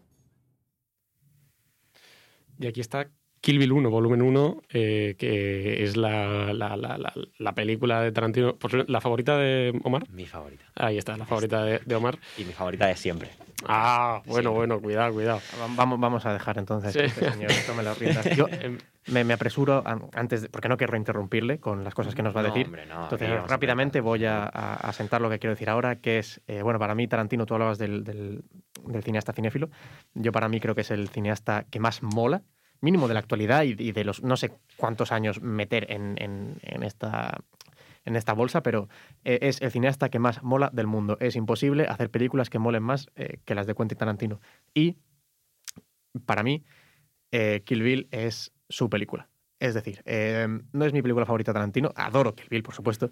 Mi, mi favorita Tarantino es otra, una que no trataremos hoy. Pero creo que la película de Tarantino, en la que él vuelca con más maestría que nunca lo que es su estilo y su esencia, es Kill Bill. Creo que si eso, si no es mi favorita eh, y tuviera que elegir una sola, una así película de Tarantino como que sobreviviera una para que nos quedara para siempre, sería Kill Bill. Coincido plenamente. Y es algo que ha ido cambiando con el tiempo, ¿eh? porque he de decir que siempre la he adorado, pero conforme más la veo y más pienso en ella, eh, es su película. Al final nos empapamos más y más de Tarantino, vemos más eh, cine del que él ha sacado las referencias que luego plasma en sus películas y te vas enamorando aún más. O sea, Sí, yo de verdad, eh, es, eh, yo creo que es, es insultante la cantidad de, de referencias. Y lo que, bien. que sí, vamos, lo sé de primera mano porque me tocó hacer una guía para ver y analizar. Eh, Sí, un trabajo académico básicamente de unas 60 páginas de, Sí. de- para Ya, ya solo aproximadamente. porque eso depende de la película. Sencillamente coge esta película y desgránala. Y Sí. seguramente me Es literalmente hacer un libro sobre una película. Y seguramente me, me quedé corto en ese sentido. Eh, pero bueno, puedo decir, la más, la más evidente yo creo que, que podemos de- estar de acuerdo con que es Juego con la muerte de, de en el 78 de Bruce Lee, eh, con el mítico con el mítico traje amarillo, Sí, sí, sí. con las rayas negras en los lados. Es, ya es, para empezar ya, o sea, no la ves hasta el final de la película, ¿vale? Pero ya te dices, hostia, esto lo he visto en, algún- Sí, en sí, alguna o parte. sea, evidentemente, está en, en Kill Bill vemos muchísima referencia a la cultura popular que hemos ido absorbiendo de otras épocas. ¿no? Eh, voy a destacar rápidamente que el director de fotografía aquí es. eh, cambia justo con Jackie Brown y ahora vuelve a cambiar en Kill Bill, que es Robert Richardson, si no me he equivocado. En, en, en- en- en Jackie Brown era eh, Guillermo Navarro, ¿vale? Y en esta película es verdad que tiene una referencia a, a esa película de Kung Fu de, de Bruce Lee, eh, que, pero yo creo que esta película es más, hablaremos de su segunda parte, hace más como un- una carta de amor, digamos, un- a las películas de katanas, películas de samuráis. Y al cine asiático. Al cine porque- asiático, porque al al cine cine es un Hong canto- Kong. la, la pa- la parte de animación japonesa es que, que- Sí, sí, es, Sí. que es eso. O sea, la animación japonesa en esa escena eh, mm, es increíble. El anime. eh, eh, o sea, literalmente venera a otro género que es el anime, la animación japonesa, de una, de una manera increíble y súper espectacular, que metiéndolo en medio de una película que para. a- alguien- Claro, que choca, dices que estoy viendo de repente. Sí, Claro. bueno, al final retrata un poco lo que, lo que la película pretende ser, que es un anime en, en- en- en realidad, ¿sabes? En Exacto. la vida real. Y al final te lo, te lo mete allí y luego dejas de ver anime y luego, por ejemplo, te pones, te pones a ver la- la- las peleas finales y tal y dices, es que es tal cual una- un anime, Claro. pero en la vida real, ¿sabes? eh, Al final no se, no se sale de, de- no es algo totalmente fuera de contexto. Claro, es acción eh, súper estilizada. O sea, es una película de acción súper estilizada, eh, llevando la acción a eh, imposibles, Claro, es- ¿sabes? es, es eso, el, el cine asiático del que bebe, películas de katanas, películas de Sí. kung fu, de, de artes marciales, de saltos imposibles. y- ya no solo de cine asiático, sino cine americano representando Bueno, eh, claro, el claro. cine asiático, que es como mm, esas películas de katanas que decías tú, cosas imposibles, ¿no? Que viene, evidentemente, bebiendo del cine asiático. Bebe tanto del cine asiático que, de hecho, nos podemos ir hasta Akira Kurosawa. Desde Akira Kurosawa, que es uno de los directores más importantes de, de- la historia de Japón, y de la historia en general. Sí, sí, sí. eh, eh, em, Akira Kurosawa, en su película Sanjuro, eh, o Sanjuro, em, populariza o crea lo que, lo que será eh, la explosión de sangre. Esas explosiones de sangre que vemos en, en Kill Bill las creó él, porque en un momento en una película, en esta película, eh, se le rompió la manguera de, de expulsar sangre cuando le cortaban el brazo a, una- a un, a un personaje y, y empezó a expulsar un montón de sangre como Un una, aspersor. exacto, como un puñetero aspersor y, y- y dijo, mm, no lo corrijáis, me, me- me gusta así. Me gusta. Y eso llegó a influir a- al anime que hemos dicho, a la animación japonesa de, de- de Japón y acabó trascendiendo, evidentemente, con el gran Tarantino, el, el absorbedor de cultura, en Kill Bill. Mm, Además, no solo eso, sino que también tendría influencias de eh, hip hop. Porque grupo, eh, o sea, normalmente las bandas sonoras de Tarantino son simplemente un compendio de música popular, pero en esta película es la primera en la que mete, eh, creo, creo que es la primera, sí, es la primera en la que mete canciones o música de otros. Y entre o- eh, esa gente es eh, Reza, que es uno de los integrantes de Butan Clan, un- un- uno de los grupos del hip hop eh, de los años 90 más importantes, y que eh, eh, hace un trabajo bastante importante. Wu-Tang Clan, eh, cuyo disco más famoso, o mejor disco, como queráis verlo, es eh, 36 Chambers of Bhutan, Exacto. que es un título co- directamente cogido de 36 cámaras Shaolin. Es que ya no solo eso, o sea, no es solo el, el título de ese álbum, sino que eh, el nombre de varios personajes. Eh, estos integrantes, Reza, entre ellos, eran tan, tan, tan aficionados a ese cine marginal de, katanas, de samuráis, que eh, cogieron nombres de películas. O sea, ya sea Mad Mad Kung Fu, por ejemplo, eh, Old Dirty Bastard. eh, coge su nombre de esa película. cogen, eh, por ejemplo, la, la canción de Mystery of Chess Boxing es literalmente un, eh, una película. eh, y bueno, evidentemente las referencias que tiene, como ha dicho Omar, de Bruce Lee, Fist of Fury, todo. ¿Sabes? Eh, Círculo, ese- Círculo de Hierro. Exacto, sí. Que, que me hace gracia porque es una película de 78 también, en la que David Carradine eh, toca una flauta enorme, igualita a la que, a la que toca en, en el volumen 2. Claro, O es sea, otro actor que, que rescata. que rescata. Claro, claro. O sea, al final eh, eh, lo que hace es rescatar a David Carradine y darle la flauta con la que al menos se hizo famoso, por así decirlo, Sí, sí. En, en Círculo de Hierro, en el 78. Y yo veo también ahora, eh, repasando la película, eh, planos históricos, digamos, de Kill Bill que asienta. Yo me acuerdo ahora, por ejemplo, eh, bueno, yo me acuerdo de dos, digamos, que son, es el, el crash zoom o el, un, un zoom muy pronunciado, que es eh, característico del spaghetti western, si no me he Así equivocado. Sergio Es- Leone- Sergio Leone era un, gr- un gran maestro de, de este, de este recurso. Sí, se me vienen a la mente las que de los cañones. ese, ese crash zoom que siempre hace a los ojos eh, cuando Uma Thurman, eh, que no sabemos el nombre, ya lo veréis en las películas. Se llama Exacto. eh, eh, em- ve a una persona que tiene que asesinar ese crash zoom con esa música. eh, es, es- es mágico. Es mágico. Es- bueno, es- es- y de- además con más crash zooms. Hay, hay muchas cosas. Y bueno, es que es muy Tarantino porque es muy Sí. Spaghetti Western. Exacto. claro. Le gusta muchísimo el Spaghetti Western. Su película favorita es El bueno, el feo y el malo. Que Como es hemos dicho antes. Exacto, y, y lo- y- y mete muchísimas cosas de Spaghetti Western también. El todo, otro, es que es de todo lo que pilla. exacto, Sí, el otro sí. plano eh, que ahora me viene a la mente, hipermítico, que vuelve a robar, es el plano con el fondo azul de Contraluz. eh, es exacto, ese contraluz. Es tan bonito. siluetas negras, eh, samuráis, eh, uno contra todos. eh, casi mm, mm, es, una, es como una escena muy de videojuego. No solo esa escena, sino toda la escena de Uma Thurman contra los 88 maníacos es literalmente una escena de eh, un personaje de videojuego escalando entre los, eh, entre los dos nadies para llegar al final boss. Final Boss. Que es, es el, el final de la película, es el final boss. Sí, sí, sí, estoy completamente de acuerdo. Eh, respecto a esto, do- dos cosas. Lo del plano azul, a mí es que me, me trae directamente a, a, a Hiro, la película de cuyo nombre no, no recuerdo, por desgracia, el, el director. Es una película que me gusta muchísimo. Una película china del año 2002, eh, como referencia.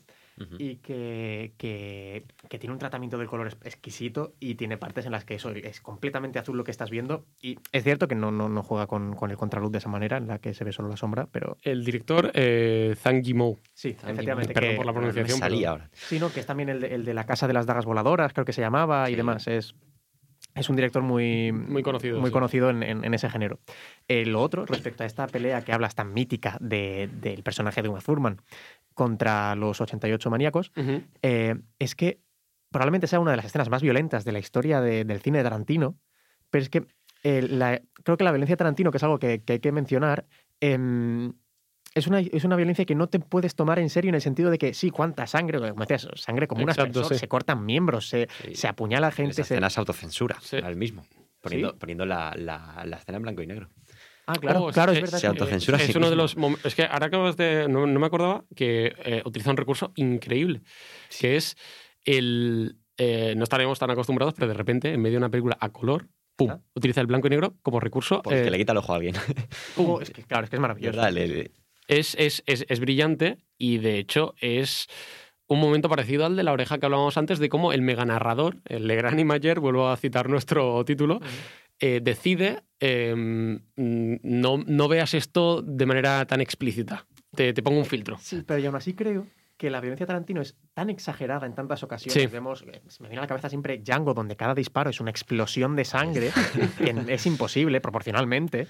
Eh, que hace, lo hace muy soportable para el espectador. Se, Sí. se le tilda siempre de ultraviolenta a Tarantino y creo que es una violencia que existe, ¿no? Es, es in- es inseparable la sangre del cine Tarantino, pero siempre muy soportable por eso, porque la lejanía es, tan, es tanta respecto a la realidad Sí. que se hace mucho más soportable. Y en cambio, creo que Kill Bill tiene la escena, al menos para mí, más violenta, eh, que a mí más me cuesta digerir cuando la veo.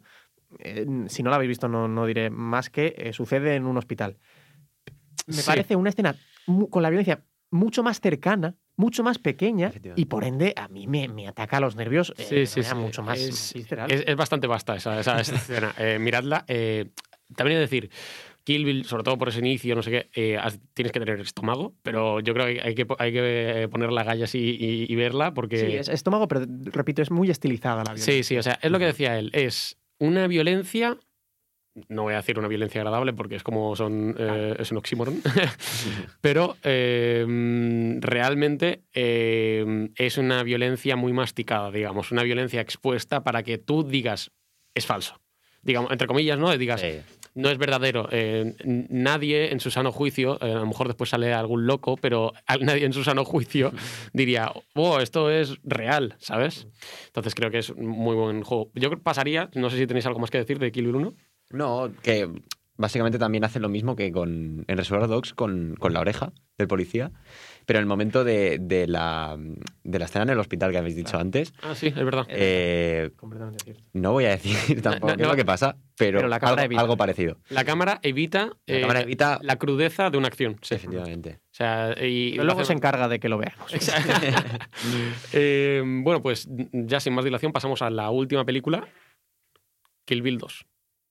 Diciendo que se cargó a 88 guardaespaldas para llegar a Oren. No, en realidad no eran 88, solo se hacían llamar los 88 maníacos. ¿Por qué? Ni idea. Creerían que sonaba guay. El caso es que la katana de Hanzo acabó con todos. ¿Ella tiene una katana de Hanzo? Él mismo se la hizo. No había hecho el juramento de no volver a hacer otra espada. Pues parece que lo ha roto. Sensacional esta película. No sé cuál me gusta más, Kill Bill 1 o Kill Bill 2. Voy a abrir este pequeño debate. Yo Eh, no puedo elegir. No puedes elegir, Yo ¿no? sí, yo Kill Bill 1. A- Adoro Kill Bill 2, pero repito, para mí Kill Bill son la misma película, eso ya para empezar. No, Sí. Es indivisible, es, Sí, es sí. The Whole Bloody Affair. Esa es todo el maldito asunto, son las dos películas. Sí, sí, sí. título de- Sí, de sí. guion De verdad, hay un montaje final en el que sale. Eh, Eh, exacto, bueno, eso por si horas. apuntar. Exacto, es una película que iba a durar cuatro horas. la- los estudios no dejaron a Quentin Tarantino que llevara eso a cabo, así que lo dividió en dos, sencillamente. volumen 1 y volumen 2. Y, y- y exacto, por lo tanto no es una secuela per se, es que es la misma película, dividida en dos. por eso. Tal cual, tal cual. Em, yo me quedo con la primera porque tiene algo, eh, sobre todo, que, que la vi hace, la vi de, de más jovencito, no, no, no muchísimo, no, no, pero sí que fue de las primeras películas de Tarantino que vi y se me llenaron los ojos y como digo, cada vez me gusta más, pero aún así es que la segunda es maravillosa. La segunda es muy buena La y ahora viendo, revisionándola, me he enamorado. Yo- la, la segunda es un homenaje a, a Ennio Morricone. Que yo tengo una, una debilidad a ese señor, o sea, con ese señor tengo una debilidad. Compositor, para quien a lo mejor Para que debéis sepa conocerlo. Que, eh, que León. falleció el año pasado. eh, Ah, sí, Eh, bueno, sí.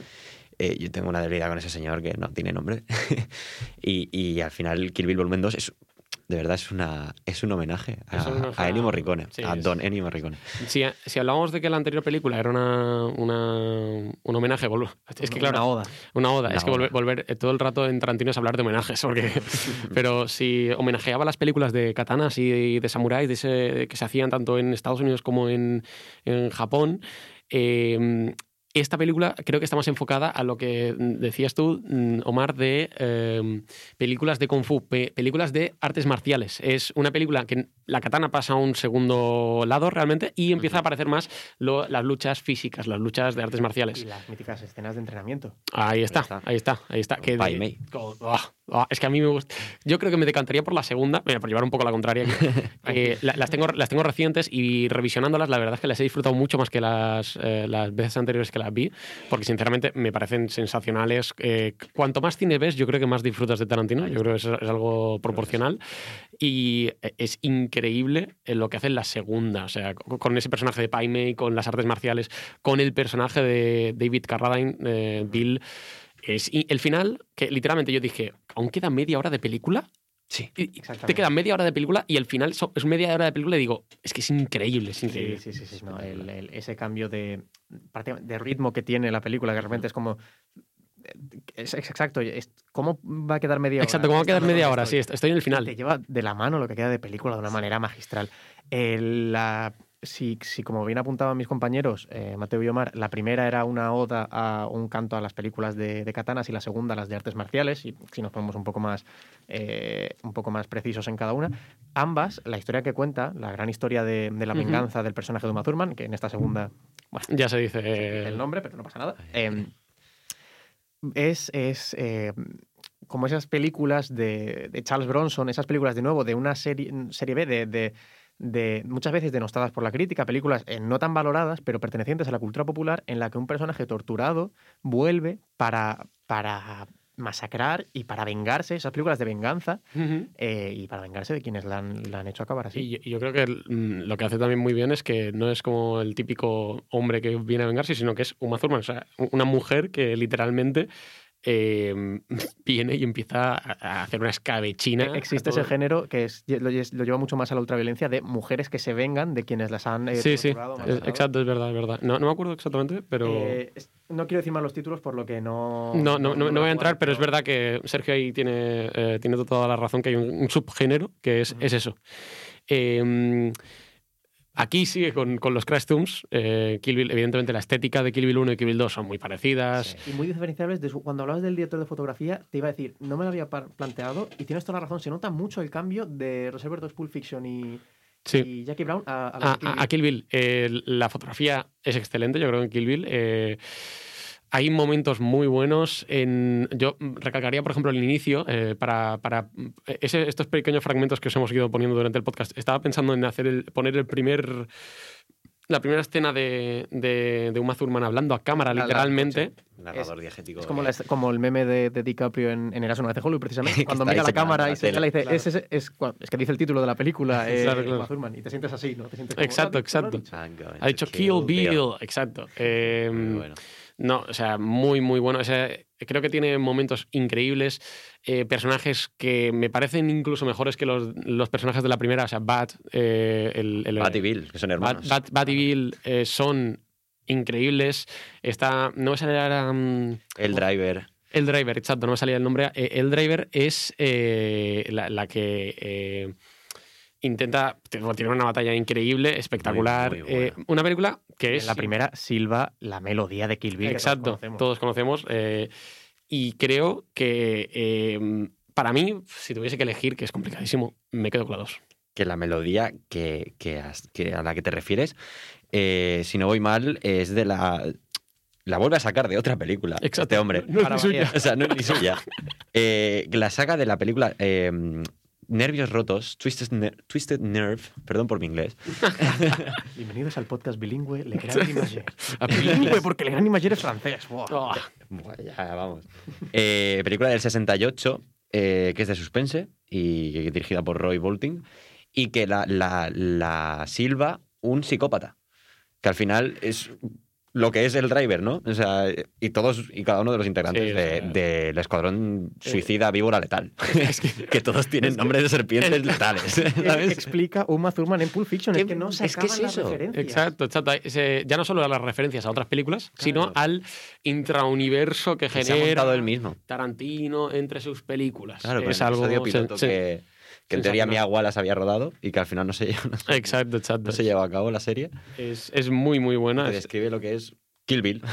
o sea, es, es muy bueno, es muy bueno. Sí, eh, por destacar más cosas de esta película, voy a hablar también de un, eh, de un eh, diálogo que tiene con su anterior película, que bueno, que es la misma película de lo que hemos dicho, pero que eh, y, eh, es el plano azul del que hemos hablado antes, ¿no? Aquí pasa a ser un plano rojo que literalmente ya pasa a, otra tonalidad, eh, nos transmiten cosas totalmente diferentes y lo hace eh, de manera increíble.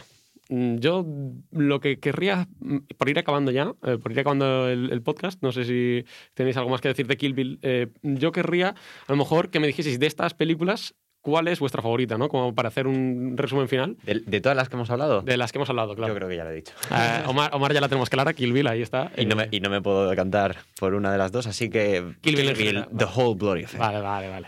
A mí me choca porque hay algo con Reservoir Dogs que, que me enamora por encima de las demás, pero después de lo que he dicho de Kill Bill no puedo decir otra. Kill Bill.